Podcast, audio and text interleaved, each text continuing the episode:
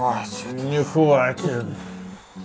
Ну, остановись, мы только постоянно бухаем и бьемся головой во все. Настоечка.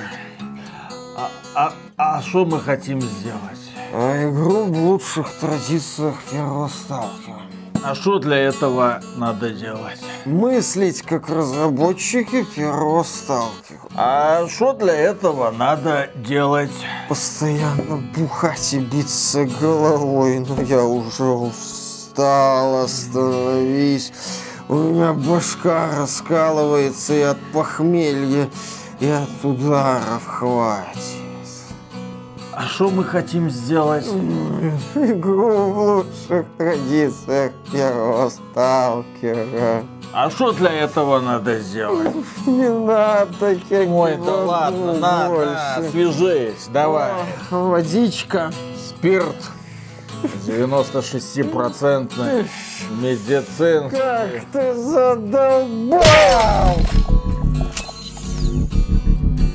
Приветствую вас, дорогие друзья. Большое спасибо, что подключились. И сегодня мы с вами поговорим про игру под названием True Stalker. Настоящий сталкер, над которым работала команда энтузиастов на протяжении 7 лет. У нас есть с ними интервью с этими замечательными светлыми ребятами, которые просто захотели подарить миру еще одну историю про зону. Это ребята большие фанаты и сталкера, и многочисленных модификаций. Они хотели рассказать свою историю, и для этого они привлекли таких же энтузиастов, как они сами, которые нарисовали им прекраснейшие арты. Обеспечили их движком OpenX-Ray. Плюс к этому модификация Gunslinger добавила реалистичные модели оружия и, в принципе, очень вкусную стрельбу. Кроме этого, ребята привлекли профессионального художника, композитора, UI-дизайнера. В общем, когда ты запускаешь True возникает впечатление, что ты имеешь дело, ну, с самостоятельной и, что называется, полноценной игрой. Она выглядит дорого, серьезно. Понятно, что графика уже не вызывает того нервного трепета, что в 2007 году,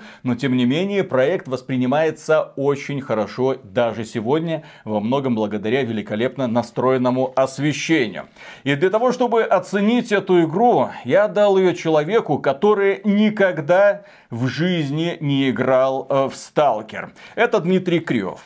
Ему столько же лет, сколько и мне. И в 2007 году он Сталкер пропустил. Почему?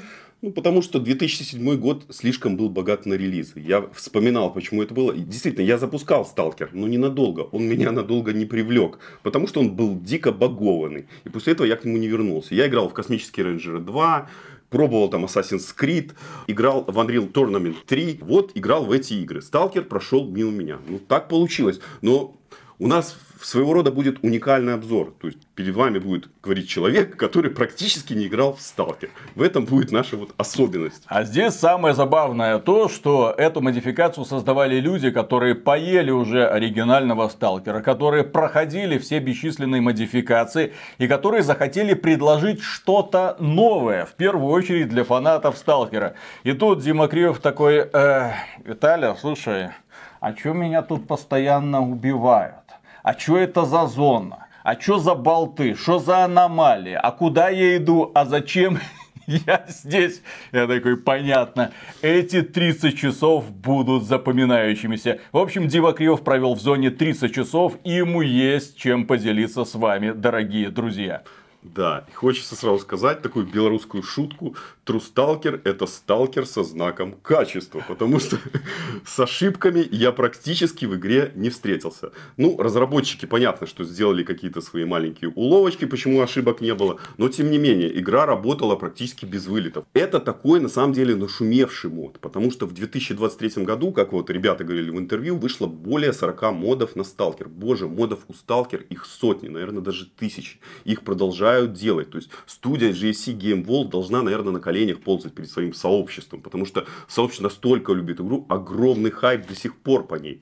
Вот. И это, наверное, один из самых качественных модов, которые выходили в прошлом году и вообще в принципе. Фанаты, может быть, со мной поспорят, вспомнят мод Anomaly, но, тем не менее, на этот мод тоже стоит обратить внимание, потому что Anomaly это больше про выживание, а здесь именно такой сюжетный мод. В том-то и дело, что подавляющее количество модификаций хотели передать то самое ощущение, которое нам изначально обещала компания GSC Game World. Но когда ты оказываешься в зоне, которая почти что живая, которая на тебя реагирует, и там жизнь как бы не зависит от тебя. Собаки куда-то там побежали, сталкеры пошли по своим делам, и каждый раз загружая игру, эти события не повторяются, то есть они не по скрипту. Эти обещания даже для 2007 года звучали фантастически, ну а сейчас бы тем более. Поэтому многие фанаты пытались воплотить в реальность то, что не смогла воплотить компания GC Game World. Ощущение живой опасной зоны. В отличие от ребят, которые делали Stalker, они, да, хотели просто рассказать сюжетную историю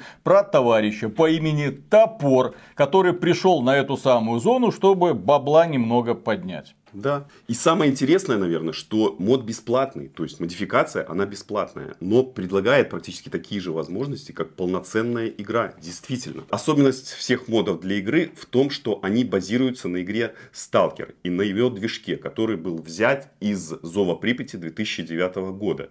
И этот движок насыщен и переполнен багами, даже еще на текущий момент. Поэтому модификацию вылизывали как могли. Графика стала немножко получше, где-то более современная но модельки персонажей тоже сравнивать с какими-то современными играми бесполезно. Особенно что... анимация вот эти. Да, буратины буратинами, да. И модельки такие тоже из начала вот 2000-х годов. Я бы сказал, что в игре шикарное освещение. Вот эти рассветы, закаты, как э, выглядит утро, как выглядит дымка, который поднимается вот немножко над землей, как выглядит э, солнце, которое встает. Вот, очень-очень красиво, очень понравилось. И это все прекрасно работает с музыкой, потому что она вот вот ты идешь по зоне просто, вот да, вот это вот дымка, там костерок какой-нибудь, ты к нему подсаживаешься и просто да, или скриншоты делаешь, или просто кайфуешь, наслаждаясь конкретно этой атмосферой в этот конкретный момент. А потом солнышко поднимается немного выше, лучи пробиваются сквозь кроны деревьев, и ты такой, да, красота. А ночью это вообще как они реализовали лунный свет, любо, дорого гулять по этой зоне, дорогие друзья. Да, еще особенность в том, что здесь взята летняя такая тематика, то есть все происходит летом, снега не будет. То есть, действительно, а, настраивать тебя на такой вот как бы позитивный лад, то есть все какое-то светлое, красивое. Но надо помнить, что в сталкере позитивных концов не бывает. Все заканчивается всегда очень плохо. Действительно, нам рассказывают историю о простом сталкере топоре. Он занимается где-то вот этим сталкерством на протяжении года. То есть он ну, малоопытный, можно сказать, сталкер, но уже что-то умеет. И до сих пор не выбирался из вот этой начальной локации, которая называется Кордон. А, он хочет набраться опыта, получить крутое обмундирование и сходить на другие локации, например, попасть вот на ту самую Чернобыльскую атомную электростанцию, где находятся, по легенде, самые крутые артефакты и где находится тот самый исполнитель желания. Это такая установка в саркофаге, которая по легенде исполняет желание. Вот примерно такое же в произведении «Пикник на обочине» был золотой шар, который тоже исполнял желание. Здесь что-то похожее. Мы попадаем сразу на кордон и встречаем практически в первых миссиях сразу вот этого Сидоровича, того самого торговца, этого барыгу, который в прошлом тоже был сталкером, но понял, что лучше вот заниматься все-таки купи-продай. А, в благородство а. играть не намерен. И дает он нам самые такие примитивные миссии. То есть, сходи и принеси какие-то артефакты артефакты. И первые миссии были связаны как раз таки с получением первых артефактов на таких опасных зонах. Я, как человек, который раньше практически не играл в сталкера, я начал попадать в эти аномальные поля. И они меня начали ранить. Я пока разобрался с этими полями. Что происходит? Это баг или фича? Что за херня вообще? Что за фигня? Да почему? подбросило, закрутило, раздавило? Перед глазами какая-то кровь стоит, непонятно почему кровавая пелена. Что происходит? Да, почему мне наносится урон? Потом, спустя какое-то время, я понял, что на одну из кнопок есть такие специальные болты. Да, их надо бросать. Кстати, в книжке пикника на обочине там используют гайки. Ну, здесь болты. Потом какой-то урон от радиации, откуда там, где эти радиация, как мне с ней бороться. В общем, сначала мне было сложноватенько, потом мне сказал, Сидорович, сходи, принеси мне головы тушканов. Там такие злобные маленькие существа, похожие, наверное, да, на тушканчиков, такие мелкие крысы.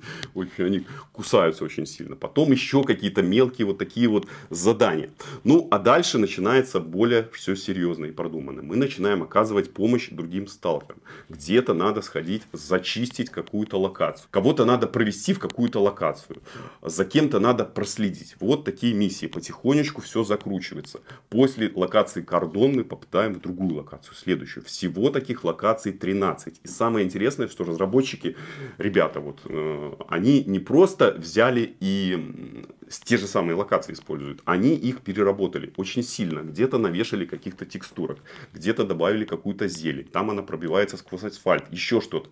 Вот. То есть сделали что-то интересное. Зона, она узнаваемая, все эти вот локации, но тем не менее выглядит немножко по-другому, что-то более оригинальное. Всего в игре будет 9 глав. И сейчас я расскажу немножко о самом главном герое. Потому что топор ведет себя, с моей точки зрения, как полнейший идиот с самого начала. Потому что зона это место, где все постоянно висит на волоске. То есть твоя жизнь находится на волоске, ты постоянно рискуешь, идешь куда-то. Топор что делает? Он берет какие-то глупые миссии. Вот, например, берет миссию, ему там бьют по голове. И вообще, вот бить по голове, это не только я отмечаю, все, наверное, отмечают, что миссии, где он а, постоянно его вырубают, он где-то напивается, можно сказать, даже нажирается, понимаете? Вот он идет, где-то с кем-то выпил и потерял сознание. Вот, дальше не помню. И такое вот постоянно происходит на протяжении игры. Таких, наверное, случаев ну, около нескольких десятков, когда ребята сами, наверное, в интервью рассказывали, что... Не, ну а что ты... Если тебя долго бить по голове, ты тоже не очень умным станешь. Ну, он постоянно в какие-то глупые ситуации попадает. Его используют практически как шныря. Вот приходи, да. вот давай туда метнись, давай кабанчиком туда метнись. И вот это с ним происходит постоянно.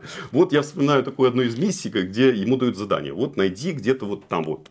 В зоне находится пьяный, ну, где находится просто медик, но его уволили до этого. Вот я прихожу в эту примерно локацию, валяется где-то убитый мутант, лежит, значит, на таком матрасике вот этот медик, и он пьяный, он действительно пьяный.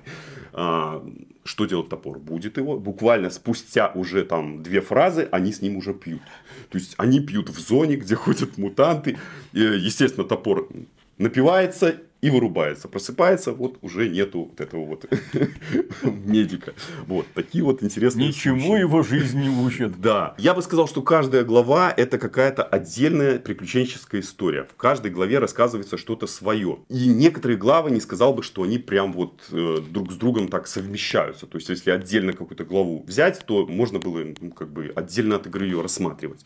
То есть, в одной из глав рассматривается, например, чертовщина, которая происходит на одном из заводов. То есть мы в компании с такими бандюганами заходим на завод, и там живет какой-то полтергейст. Потом у нас бандюганы, естественно, делают с нами нехорошие вещи, вот, приходится разбираться с этим полтергейстом в одиночку.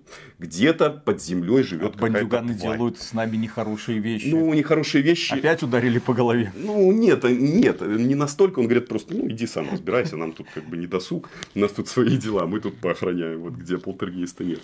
А потом будет э, глава, где под землей живет какая-то тварь, и ты должен с ней разобраться. То есть целая глава тоже этому посвящена. Потом есть глава, где надо а, найти кучу артефактов, потом их совместить, провести такой своеобразный ритуал. И в игре будет в какой-то момент очень-очень такой неожиданный поворот. Давайте с вами сейчас договоримся о том, что я вам не спойлерю этот поворот, а вы нам поставите лайк.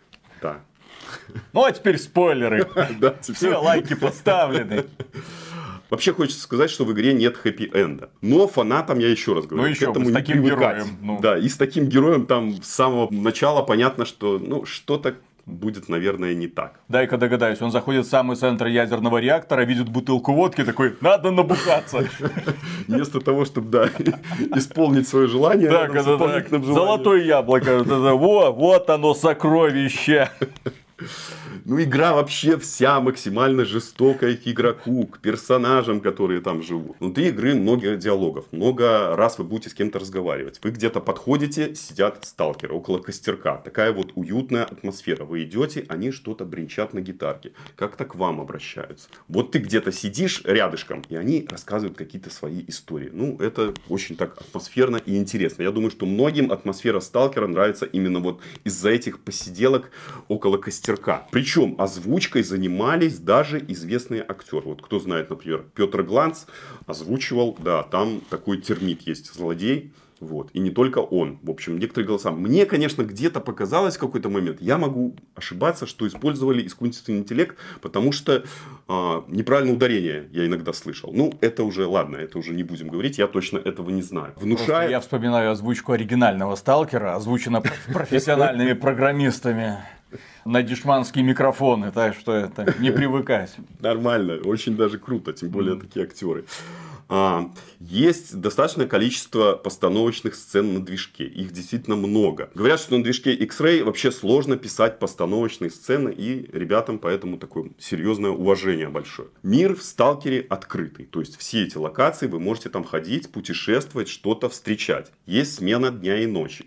Есть смена погодных условий. Но нет симуляции жизни. То есть, мир, можно сказать, что мертвый. Ну, они сказали, что специально отключили Alive, потому что не смогли справиться с эм, Там взаимодействием да, да, да, реальной жизни и э, скриптовыми сценками, потому что реальная жизнь как бы мешала бы потом прохождению сюжетных квестов именно из-за того, что ключевой персонаж мог, например, ввязаться в перестрелку с какими-нибудь собаками, собаки его загрузут и все, и миссию ты не пройдешь, поэтому не...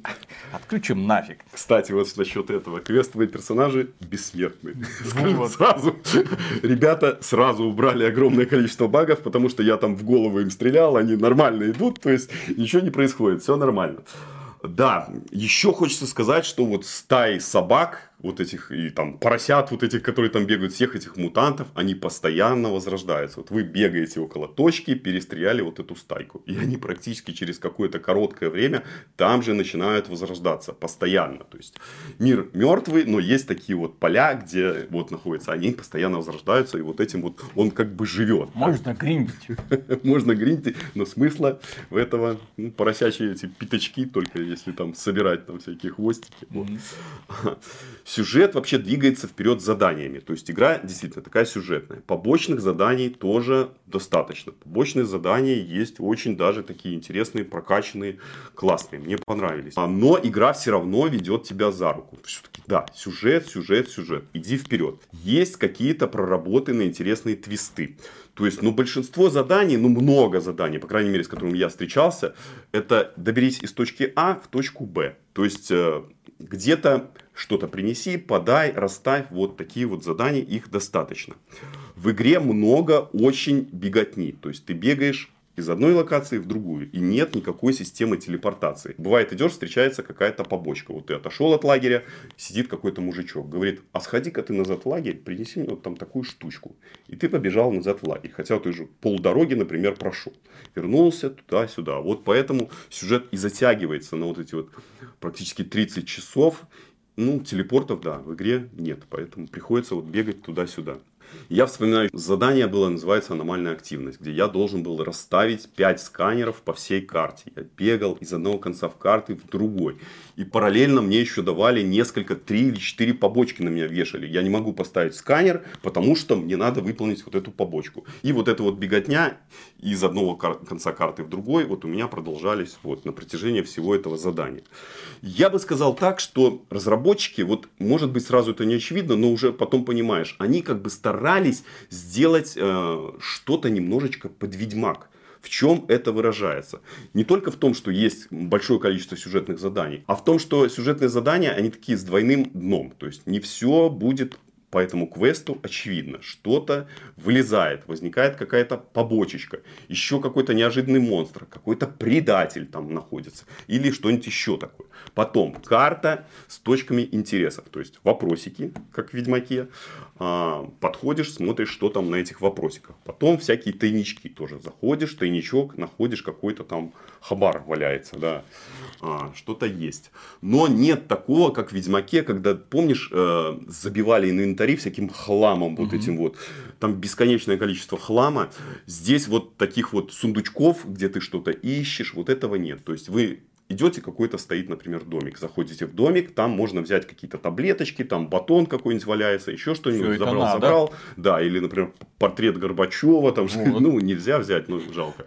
Но, но бывает и такое. То есть, интересные какие-то фишечки есть. Еще есть в игре такая прокачанная энциклопедия, причем круто сделанная. Там 3D-объекты, то есть, смотришь на монстров, можешь их покрутить, смотришь на свои пушки, можешь покрутить ходишь, читаешь описание предметов. То есть, все это там есть. И причем на предметах бывают какие-то, например, прикольчики. Вот тот самый батон, про который я говорил. И вот как раз-таки на батоне написано, что одна из известных студий начинала с батона свою маркетинговую кампанию. Понятно, какая это студия. Да, привет передали коллегам. Очень круто реализован инвентарь и интерфейс. Вот у нас на интервью был парень, Родион Ловчев. Вот как раз-таки в основном он отвечал за инвентарь и за интерфейс. В инвентаре такая RPG-шность, я бы сказал. То есть такая примерно, как вы видели в Ведьмаке.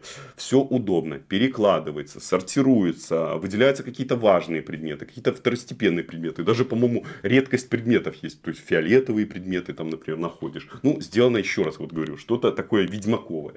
Иконочки с циферками, все аккуратненько, разбито на разделы. В общем, за интерфейс, ну, там 10 из 10, тут вообще особо даже придираться вообще не к чему. Да, я уже сказал, что в игре не дают тебе забивать все хламом. То есть хлама в игре минимальное количество. То есть есть какие-то основные предметы. Пища, таблеточки, какие-то еще там разные пушки ты находишь. Но у нашего героя есть строгое ограничение по весу. То есть, например, сначала он носит, я не помню, то ли 50 килограмм, около этого. Потом может более емкие находить рюкзаки, больше уже может носить. То есть, вы не будете с собой тягать все, все, все, все, все, что находите. Надо все это выбрасывать. А почему выбрасывать? Потому что вот тот самый Сидорович и другие вот эти барыги, они очень жадные на то, чтобы давать тебе деньги за вот это вот хлам. И тем более некоторые хлам они не принимают. Иди отремонтируй, а ремонт стоит дороже хлама, там, например, в 5 раз. Поэтому смысла как бы нету. Э, Виталик уже говорил про мод Ганслингер. Это очень такая крутая модификация, которая делает пушки и их анимацию практически такой же, как мы видим в современных каких-нибудь шутерах. Ну, там, может, не Call of Duty, ну, что-нибудь такое вот, ну, действительно, очень все эффектно выглядит, стреляется, очень чувствуется немножко даже отдача оружия. Не прям там уже прям круто-круто, но очень так приятненько. Есть система апгрейдов у оружия. То есть, вы можете добавлять какие-то обвес вес. Например, на пушку можно повесить прицел или там лазерный целеуказатель, штык-нож. Вот. Все это ощущается в игре очень круто. То есть пушки хочется прокачивать, хочется ходить с ними. Если сначала у тебя какая-то пушечка такая совсем не очень, ты ее прокачаешь, и она такая клевенькая получается. Можно отметить еще музыку. Музыка действительно такое настроение. Это эмбиент, такой депрессивный, абсолютно подходящий под вот то, что создает нам атмосферу в игре. За нее отвечал вот тоже парень был у нас на интервью, Юрий Юдин. Проект Anger of Darkness. Композиции в игре есть и новые, есть и переосмысление от того самого композитора, который делал саундтрек для Сталкера Муз. А, потом из радио мы часто слышим песни советской эстрады. Там будут и группа Самоцветы, и Анна Герман. И вот рядом жена сидит, слышит звучит Анна Герман «Опустела без тебя земля». Говорит, это же любимая песня моих родителей. Сразу вспомнила. Опустела без тебя земля. Только это, правда, к сожалению, защищено авторским правом. Поэтому в игре оно как бы есть, а на ютубе ты это поставить не можешь. Да не сыпнув соль на рану Добрынина, там вот такие интересные Не композиции. говори на взрыв. О, господи, Помнишь? 89 -го года песня. Виталик до сих Золотой пор помнит. Кто еще из вас помнит, ставьте лайки. Такие песни. Боже. Но другой какой-то авторской музыки, помимо эмбиента в игре, нет. Приятные в игре звуки. То есть, все четко, как стреляет оружие. Если мы идем по какой-то поверхности, например, асфальт. Давай, давай, давай, ближе к телу. Понравилась ли тебе игра? Вот это ты бы готов, кажется, Я скажу, что перечислять еще вот один эти вот момент, особенности. еще один момент мне не понравился, то что в игре нет обучения. Вот для таких чайников, как я, там надо как-то подход какой-то особый, потому что эм, я не знал, вот я уже рассказывал, что сначала сориентироваться мне было сложновато, поэтому если вы не играли в Сталкера, то сначала тоже придется разбираться. Скажу сразу, с начала игры я очень сильно тупил, звонил Виталику, говорил Виталик, блин, может все-таки мы не будем этот мод брать Ага, на обзор. Ну было такое, я немножко там, давай не будем. Ну, для меня Я люблю вот эти пиксельные всякие Давай, рогалики. что пиксельный рогалик Да, да, какой-то. да. Ну ладно, ладно. Потом я как бы уже втянулся, было нормально.